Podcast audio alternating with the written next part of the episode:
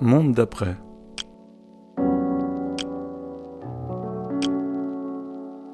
Ouvrez la voie.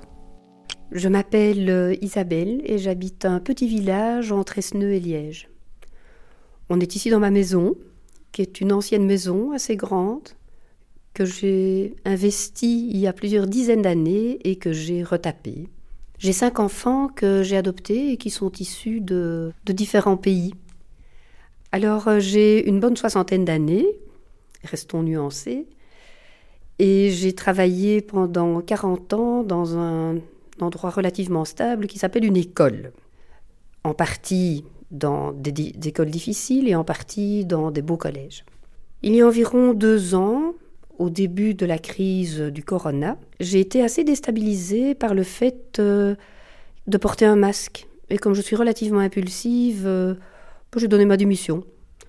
Et comme j'étais relativement proche de l'échéance, à savoir de la retraite, on m'a mise à la retraite.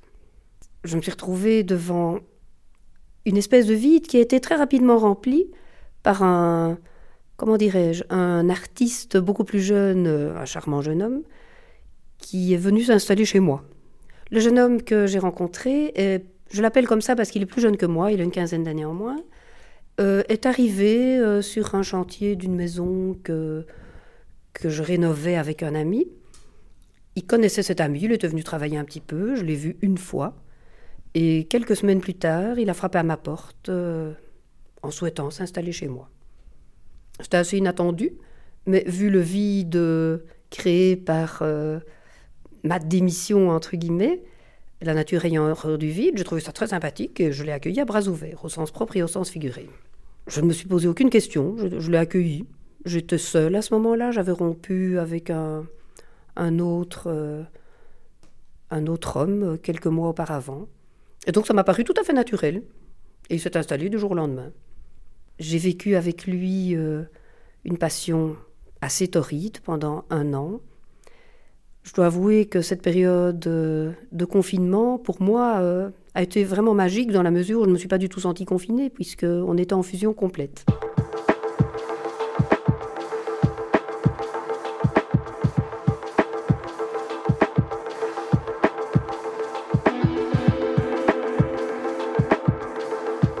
Notre relation à Boris et moi a été un beau fixe pendant des mois, dans la mesure où j'étais éblouie par la manière dont il fonctionnait. Je ne connaissais pas du tout ce type de fonctionnement artistique. Euh. il avait l'air pas très sûr de lui, donc je le soutenais un petit peu. Et puis, euh, je me suis rendu compte qu'il y avait des, petits cailloux dans la chaussure qui, me tracassaient, par exemple. Des détails idiots. On était dans une camionnette, les essuie-glaces ne fonctionnaient pas, il a remplacé le sien. Et moi, j'étais à côté, je voyais rien. Parce qu'il n'a pas remplacé le mien. Et toutes des petites choses comme ça qui ont fait que finalement la vie devenait quand même un peu, un peu difficile. Quand on se mettait à table, il y a plein de gens qui passent régulièrement, ben, tout le monde se mettait à table, lui, il s'en allait dans sa camionnette pour, entre guillemets, bouder. Fallait le rechercher. J'ai aussi découvert euh, ce narcissisme euh, épouvantable des artistes. Hein. Ça, c'est plus difficile à vivre, évidemment. Euh, je sais qu'il a rompu avec fracas avec les deux femmes précédentes, une qui, qui vraiment euh, en est encore euh, abîmée aujourd'hui, et l'autre euh, qui a déclenché presque un incendie avec, en brûlant toutes ses affaires. C'est un artiste, je pense, qui aurait potentiellement pu être de haut vol, mais il jouait des loops je me suis ce que c'était. C'est des espèces de machins ronds sur lesquels on tape et on enregistre en même temps. Donc on sait faire plusieurs, euh, plusieurs bruits en même temps. C'est très prenant, hein c'est assez fort. Mais il parvenait toujours, au dernier moment, à se tirer une balle dans le pied. Il y avait toujours quelque chose qui n'allait pas.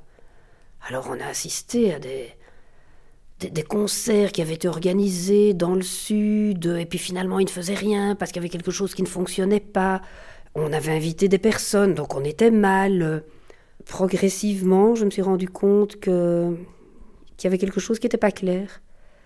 Et il avait retrouvé du travail avec des personnes. Et puis ces personnes, je me suis rendu compte que c'était une personne qui était beaucoup plus jeune, ce que je comprenais parfaitement. Mais après ça, il a commencé à me mentir et je pense me manipuler. Je sais que c'est un terme à la mode, mais je pense que c'était ça. Je me posais régulièrement, comme ça, des petites questions en me disant Tiens, comme c'est curieux, mais c'est dû sans doute euh, à l'âme artistique. Et puis, quand il a commencé à rencontrer euh, une autre personne, peut-être qu'il l'avait fait avant d'ailleurs, parce que je me suis rendu compte que c'était quelqu'un qui mentait beaucoup, euh, là, ça commençait à me faire mal, quoi. Même si je savais que ça ne durerait pas toute la vie, je me suis dit, bon, ben, on va faire une belle rupture bien nette. Et il est revenu en mentant, et puis un soir, il a commencé à pleurer. Et là, je me rappelle lui avoir dit, écoute, euh, oui, d'accord, tu me trompes avec quelqu'un de plus jeune, ça me semble assez normal, il n'y a pas de quoi pleurer, c'est pas très agréable, c'est moi qui pourrais pleurer, je ne vois pas pourquoi toi tu pleures. Et lui, il a commencé à dire oui, mais elle est enceinte. Et là, ça m'a été mais comme un, un, pavé dans le cœur parce que je n'ai jamais su avoir d'enfant. J'en ai adopté, je suis très heureuse comme ça, surtout avec le recul. Mais c'était très dur à supporter. Et là, il faut reconnaître que j'ai vraiment explosé. J'ai pris ma voiture et j'ai été voir euh, la fameuse fille euh, que j'ai engueulée de façon très peu élégante, je dois bien l'avouer, mais elle avait l'air de revenir de Pontoise quand je lui ai parlé d'être enceinte. Euh, elle ne voyait pas tellement de quoi je parlais, et donc là, j'ai commencé à percevoir que ça avait été dit exclusivement pour me faire de la peine. Et ça, c'est, ça va pas. Donc je suis revenue de chez cette fille. Sur le chemin, j'ai téléphoné à Boris en disant je suis là dans dix minutes. Si dans dix minutes tu n'as pas évacué, j'évacue tout sur la route. Et quand je suis arrivée, il était comme un petit garçon en train de remettre toutes ses affaires vite dans sa camionnette. J'ai arraché tout ce que j'avais aménagé dans, dans cette fameuse camionnette. Et il est parti, je ne l'ai plus jamais vu. Sauf le funeste soir, dix jours plus tard.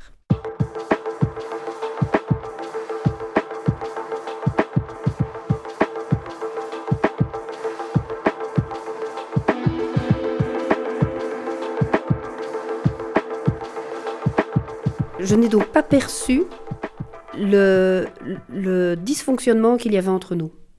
Donc il y avait manifestement un dysfonctionnement que j'ai complètement oblitéré pendant tous les mois de, fusion, je dirais. Et pourtant, ça a explosé régulièrement. Hein. Régulièrement, ça... On a gueulé, à la fin des concerts, ça n'allait pas. Euh. Bon, il prenait des substances qui le mettaient dans un état. Euh, je, me souviens avoir dormi à l'extérieur, euh, en plein champ, plusieurs fois, en abandonnant la bagnole. Euh, donc c'était quand même assez dur. Et en même temps, je ne me posais aucune question. Je trouvais que c'était sympa d'avoir comme ça des hauts, des bas. on sentait qu'on vivait. Hein Et même au moment où il est parti, même là, je n'ai pas cru qu'il y avait quelque chose d'un peu anormal dans, dans, son attitude et peut-être dans la mienne aussi. Hein. Je ne me sentais absolument pas remise en cause, euh, ni lui non plus. Je me disais, voilà, c'est la fin de quelque chose.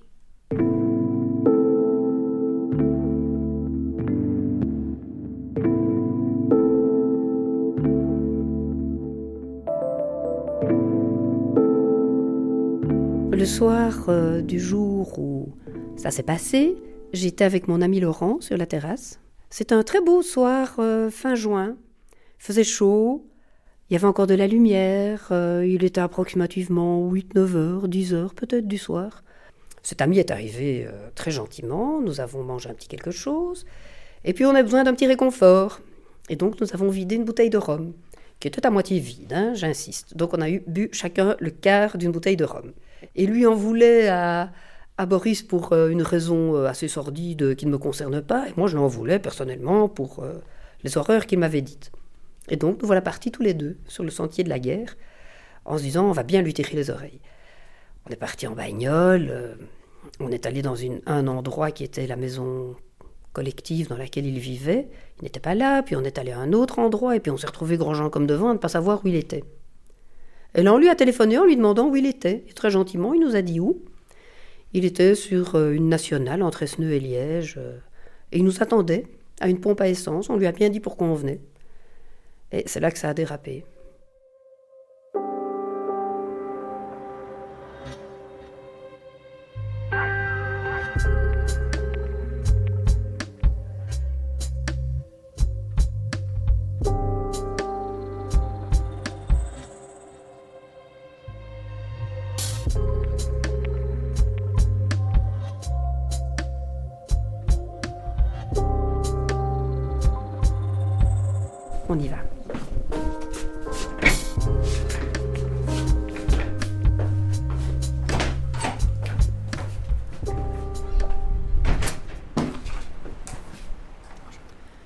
Vais prendre la camionnette. C'est une camionnette identique pratiquement à celle dans laquelle euh, nous avons vécu. euh, je l'ai réaménagée de à peu près de la même façon. Et maintenant, quand je vais quelque part, je, je reste plusieurs jours à loger dans ma camionnette. C'est très chouette, c'était mieux à deux. On y va.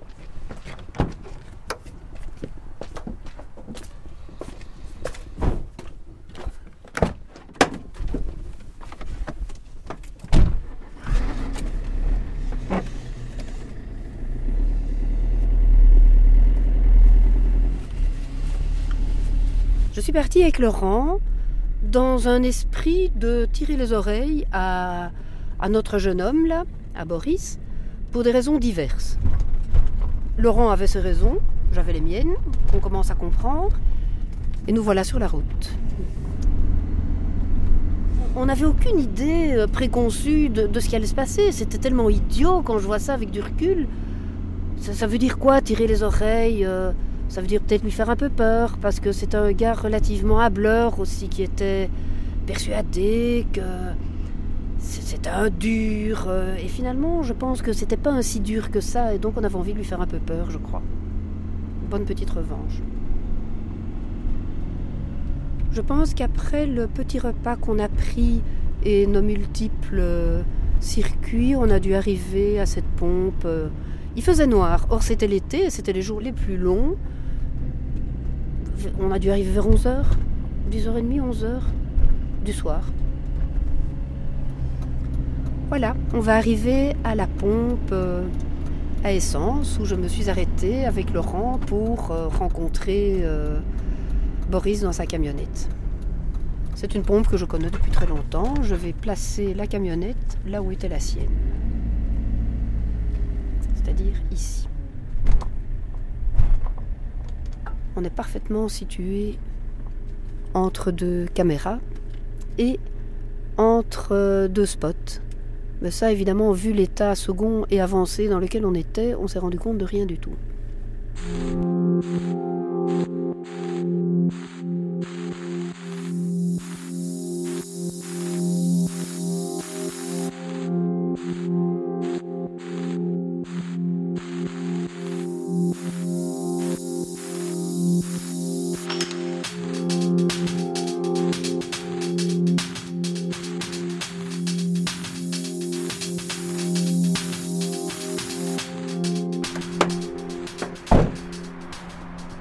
Et à ce moment-là, été étonnée de voir que mon comparse euh, ne sortait pas.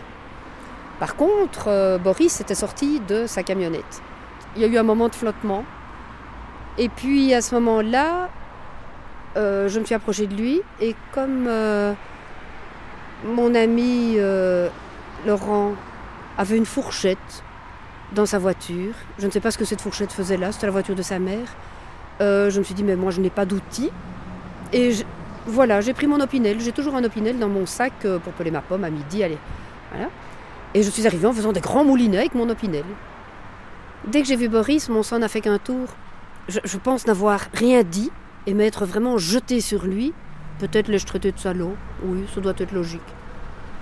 Je n'ai aucun souvenir d'un quelconque échange de, phrases compréhensibles et intelligentes uniquement des, sons, des cris, des borborigmes.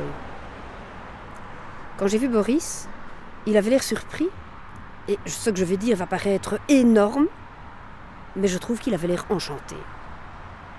Je pense que c'était la consécration de c'est moi, de ce que je vais finir par appeler, parce que ça je l'ai appris par la suite, je l'ai compris par la suite, un peu de manipulation. C'est l'impression qu'il m'a laissée. En partie de la peur et en partie du contentement. Je n'ai jamais été consciente de l'avoir blessé parce que je n'ai pas ressenti ni de choc ni de quoi que ce soit. Mon objectif était peut-être euh, d'entamer son blouson parce que je sais que c'est un grand coquet. Mais bon, c'est vrai que je n'étais pas, très à droite, il faut bien l'avouer. Et à un certain moment, j'ai vu quelques gouttes de sang par terre. Et je me suis dit, tiens, j'ai dû l'atteindre. Comme, il, continuait à circuler normalement, j'en ai déduit que ça n'était pas gravissime. J'ai pensé plutôt à une staphylate. Il semblerait que je l'ai blessé, effectivement. À un certain moment, j'ai vu du sang. Laurent m'a attiré pour repartir parce qu'il était un peu inquiet de mon agressivité, probablement. Et puis, curieusement, Boris nous a suivis, alors que je pensais qu'il allait s'enfuir. Il nous a suivis. Donc, on a remis le couvert, c'est le cas de le dire. Je sais qu'à un certain moment, ils étaient à deux au-dessus de moi en train d'essayer de, de m'arracher le couteau, j'imagine. Et puis finalement, euh, Boris a quand même pris la fuite et Laurent m'a remise de force dans sa voiture et nous sommes repartis. J'ai demandé où était passé euh, Boris, il m'a dit ben, je suppose qu'il est à l'hôpital. En ce qui concerne l'opinel que j'ai utilisé, oui, c'est pas, pas anodin comme, comme outil. En fait, euh, Boris était un grand habitué du couteau. Je l'ai déjà vu attaquer des voitures, paradoxalement, au couteau. La voiture, généralement, faisait marche arrière en se disant qu'elle était face à un cinglé. Et il sortait souvent ce couteau quand il voulait impressionner un adversaire, fictif ou réel. Et peut-être, mais ça c'est de la psychologie à bon marché, peut-être que j'ai voulu utiliser le même langage que lui, peut-être que j'ai voulu trancher quelque chose. Il se fait que moi j'ai toujours été élevé avec des couteaux aussi, dans la mesure où j'ai toujours travaillé dans des fermes et qu'il fallait couper les ficelles des ballots et voilà, et des choses comme ça, et ramasser des poros, couper des choux. Euh. c'est un, outil. Euh, j'ai toujours eu un opinel quoi.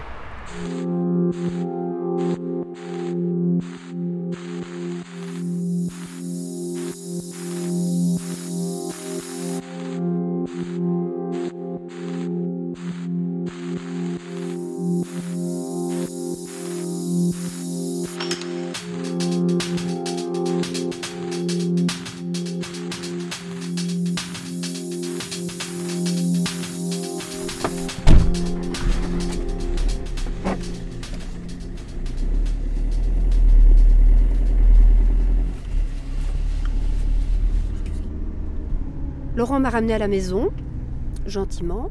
Et puis, impressionné donc par mon état, euh, il m'a laissé pour que je me repose, j'imagine. Et j'étais toujours en colère.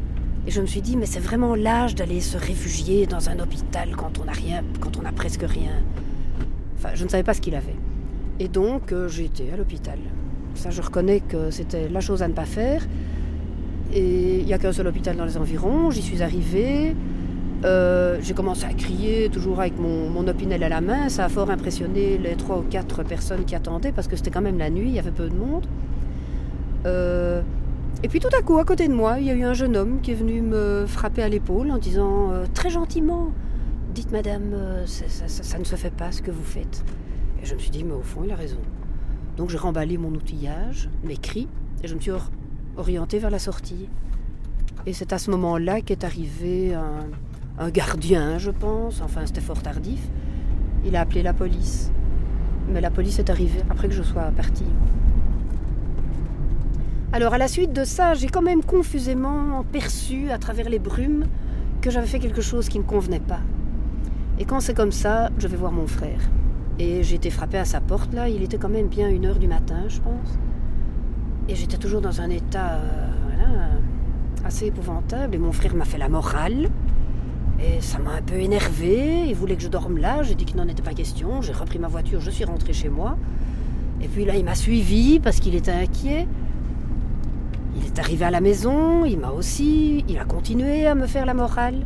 Et puis je lui ai dit que c'était bon comme ça que j'allais dormir. Et j'étais dormir dans ma petite roulotte euh, au fond du jardin.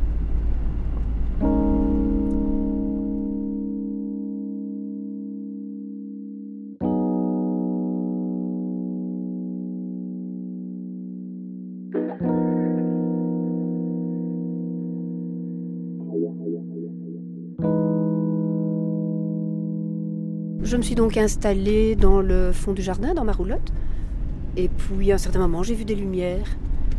Et j'étais persuadée que c'était Boris qui arrivait pour m'achever en quelque sorte. J'avais pas compris euh, que, je ne le reverrais plus jamais. Et j'étais assez soulagée. Donc j'attendais. Euh, j'attendais. le coup de couteau définitif euh, qui m'aurait délivré de tout ça.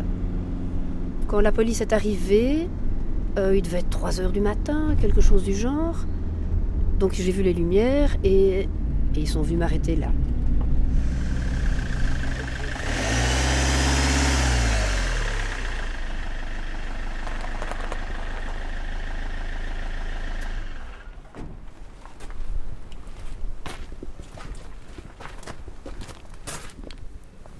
Voilà de retour euh, à la maison.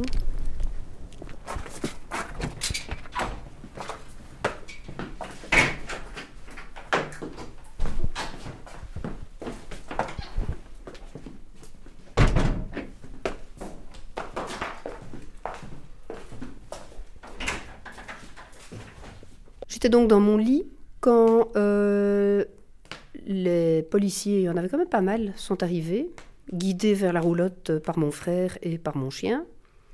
Ils m'ont dit que j'étais en état d'arrestation et que j'étais prié de les suivre. J'étais dans un tel état que j'avoue avoir euh, d'abord réclamé de... C'est pas très poli, hein, j'ai pissé par terre parce que c'était nécessaire. Et puis après ça, ils m'ont mis les menottes. Dans le dos, j'ai appris qu'il y avait des, nuances. On les mettait parfois devant, parfois derrière. Donc ici, c'était dans le dos. Et ils m'ont amené jusqu'à la, jusqu'au combi. Mon frère m'a vite tendu un vêtement ou l'autre et je me suis retrouvée dans le combi et c'était assez inconfortable. C'est c'est rien que du plastique, hein, c'est pas mou quoi. Et puis de là, je suis allée au commissariat. Toutes les cellules étaient remplies, donc on m'a mise dans, dans ce qui s'appelle le cachot. C'est très étroit, il n'y a pas moyen de se coucher. Et j'étais pas très bien, donc je me suis quand même couchée. J'étais couchée en chien de fusil euh, en dessous de la banquette. Et donc ils sont venus voir quand même plusieurs fois pour voir si j'étais toujours là. Et puis euh, il y a eu une, il y avait beaucoup de bruit, les gens tapaient sur les barreaux et criaient. euh. Le matin est arrivé euh, ce qu'on appelle, je suppose, le bon flic, un type charmant, compréhensif, qui m'a offert du café, qui m'a interviewé gentiment. Je reconnais que j'avais un peu la tête encore euh, dans les nuages. Il m'a demandé si je voulais un avocat en me disant que ça ne changerait rien, donc j'ai pas pris d'avocat, c'était pas nécessaire. Et j'ai raconté ma petite histoire. Il a pris note. Il a quand même demandé si j'étais avec un comparse. J'étais un peu ennuyée pour le pauvre Laurent qui m'avait accompagnée dans mon expédition. Et donc euh, j'ai dit que j'étais accompagnée. Certes, les caméras euh, l'ont bien montré, mais je ne voulais pas donner son nom. Et puis est arrivé un autre, Hilar, en disant qu'on connaissait bien le fameux Laurent en question et qu'on voyait très bien de qui il s'agissait. En fait, je n'étais pas consciente de l'efficacité et de la présence constante de caméras. Il y a eu des caméras qui étaient euh, à la pompe à essence. Avec les spots, c'était parfait, on voyait tout en détail. D'ailleurs, euh, j'ai les, photos ici. Et il y avait également des caméras à la- à l'hôpital. Donc magnifique, tout était enregistré. Euh, après ma déposition, euh, je suis retournée dans la cellule et puis sont arrivés euh, deux, deux policiers pour m'amener à l'hôpital pour faire des prises de sang et des choses comme ça. Voilà, après ça, on m'a amené au palais de justice le plus proche où j'ai fait la connaissance de mon avocat, que mon frère m'avait conseillé, et de la juge. J'ai réexpliqué ma petite histoire. La juge était très stricte, assez raide, mais je l'ai trouvée vraiment juste. Et elle m'avait dit que j'avais trois possibilités, soit répondre à, des questions, soit euh, euh, exposer tout le, le déroulement, soit me taire. Bon, me taire, j'ai trouvé que c'était peu, peu collaborant. J'ai demandé si elle pouvait poser des questions. Et puis c'est ce qu'elle a fait. Et puis alors après ça, elle m'a demandé comment s'était déroulé l'entretien. J'ai dit que j'avais été très contente de choisir en tout cas le mode question-réponse. Je n'avais toujours pas conscience de la gravité, je pense, des faits, jusqu'au moment où on m'a remis les menottes et qu'on m'a dit que je partais en prison.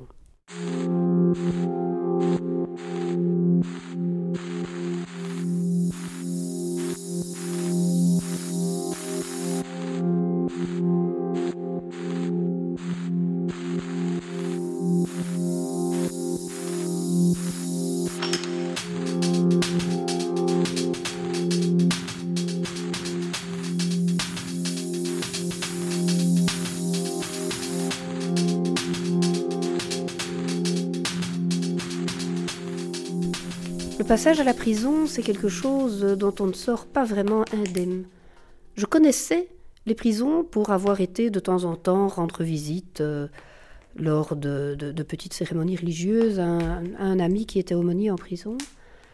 Et ici, quand on est soi-même concerné, c'est très très différent, hein, parce que les portes elles s'ouvrent, mais elles se referment et vous ne sortez pas. Euh, on n'est plus qu'un numéro.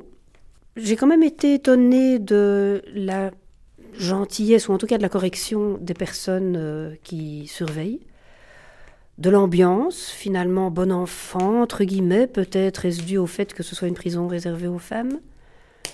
Euh, j'ai d'abord été seule en cellule, avec rien, pas mes lunettes, pas un livre, rien. Et puis avec une collègue. Il a fallu aussi apprendre à un petit peu négocier. Euh, voilà, il faut rester respectable tout en n'étant pas agressif, tout en étant compatissante, mais, mais pas trop. Enfin, il faut vraiment bien, bien jouer sur les, les prises de pouvoir. Et là, presque pour la première fois de ma vie, j'ai eu ce un sentiment de peur, quoi. Et une peur contre laquelle je ne pouvais pas lutter, puisque c'était le pouvoir légitime contre moi qui avait fait quelque chose d'incorrect. Jamais eu autant de tensions, de, de picotements. Euh, et puis on apprend un petit peu la vie en cellule. Hein, euh. Les commodités sont dans la cellule. C'était le, confinement, donc je ne suis pas sortie pendant toute la semaine de la cellule. Et quand j'ai quitté la cellule, je, pleurais de laisser ma, ma co-détenue. C'est terrible. On prend, on commence à se rendre compte par les tripes de ce qu'on sait, à savoir l'injustice sociale, euh, les femmes récidivistes. Euh, voilà, tout ça on connaît. Et puis un jour, on, a le nez dessus. Je suis restée une semaine en prison à peu près.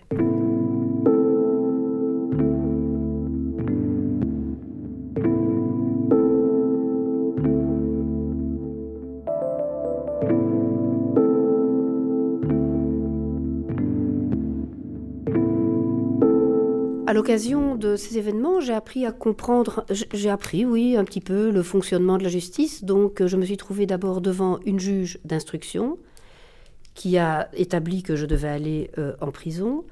À la suite de l'intervention de mon avocat, j'ai eu la possibilité que ce soit commué en bracelet électronique. Et ensuite, je suppose toujours par le biais de l'avocat et euh, une commission dont je ne connais pas le nom, euh, j'ai eu la possibilité d'être euh, libérée sous conditions. Il y avait une dizaine de conditions. C'était assez contraignant, et notamment des prises de sang tous les 15 jours pour aller pour vérifier que je n'avais pas d'alcool dans le sang. Ah, et après un certain, un certain nombre de mois, après 9 mois je crois, il y a eu le jugement au cours duquel euh, on m'a dit que j'étais que j'avais une probation de deux ans. C'est-à-dire que pendant deux ans, on ne peut faire aucune infraction, on doit continuer à faire des prises de sang, à régulièrement se présenter devant un tribunal pour vérifier qu'on ne fait pas de bêtises. Quoi. On est très très bien aidé par... Ici, moi j'ai une assistante de justice et c'est vraiment un, métier que je trouve formidable. Si je l'avais connu plus tôt, je me demande si je n'aurais pas fait ça. Ça aide, c'est vraiment une intermédiaire entre la, la loi dur, Duralex et Lex, et le, le coupable, moi en l'occurrence.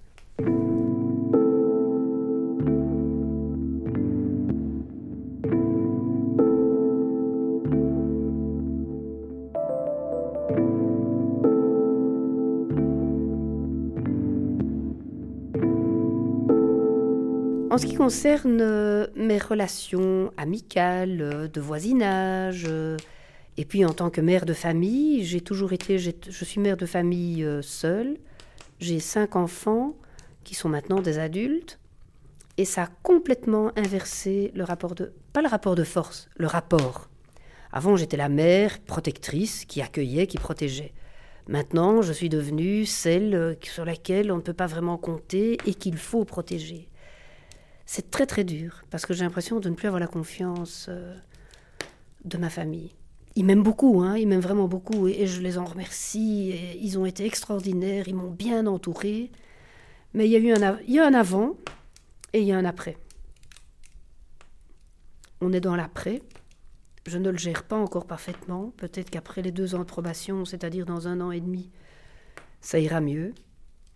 Mais pour le moment, je sens que j'ai été vraiment très fort modifiée, si pas cassée, par, euh, par cet événement.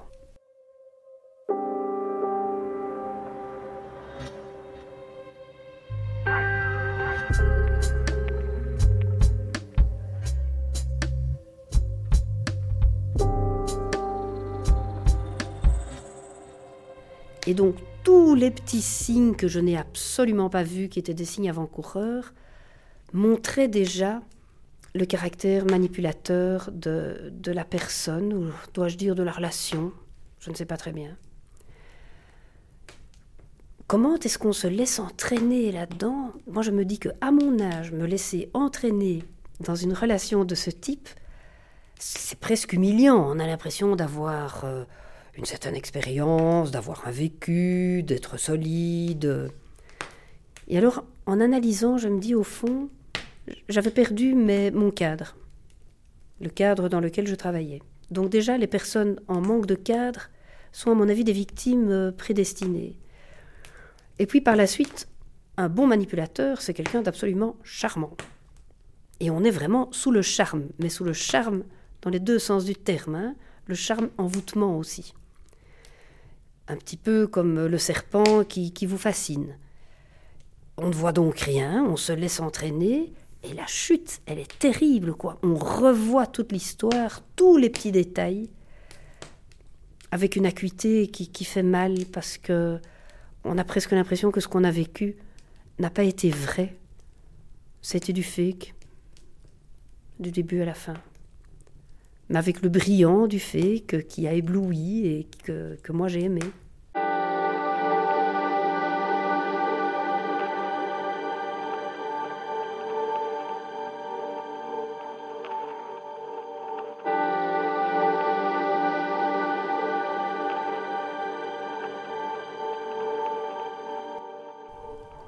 Toujours été extrêmement confiante dans les autres. Quand on me dit quelque chose, de prime abord, je le crois, jusqu'à preuve du contraire. Je pense que cette expérience va modifier la confiance que j'ai dans, les personnes. C'est un peu dommage, mais disons que ça me permet maintenant de repérer une personne qui, qui ne vous veut pas du bien, une personne qui vous manipule. Je la repère à 100 mètres.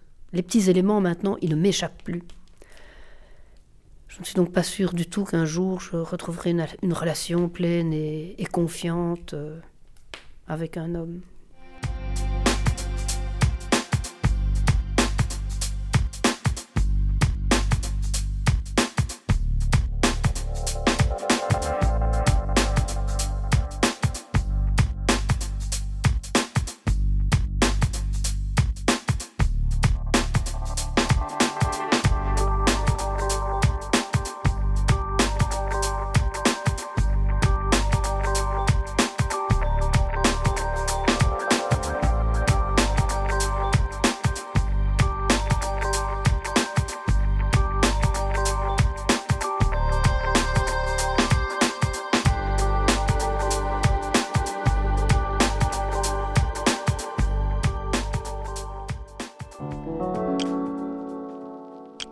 D'après.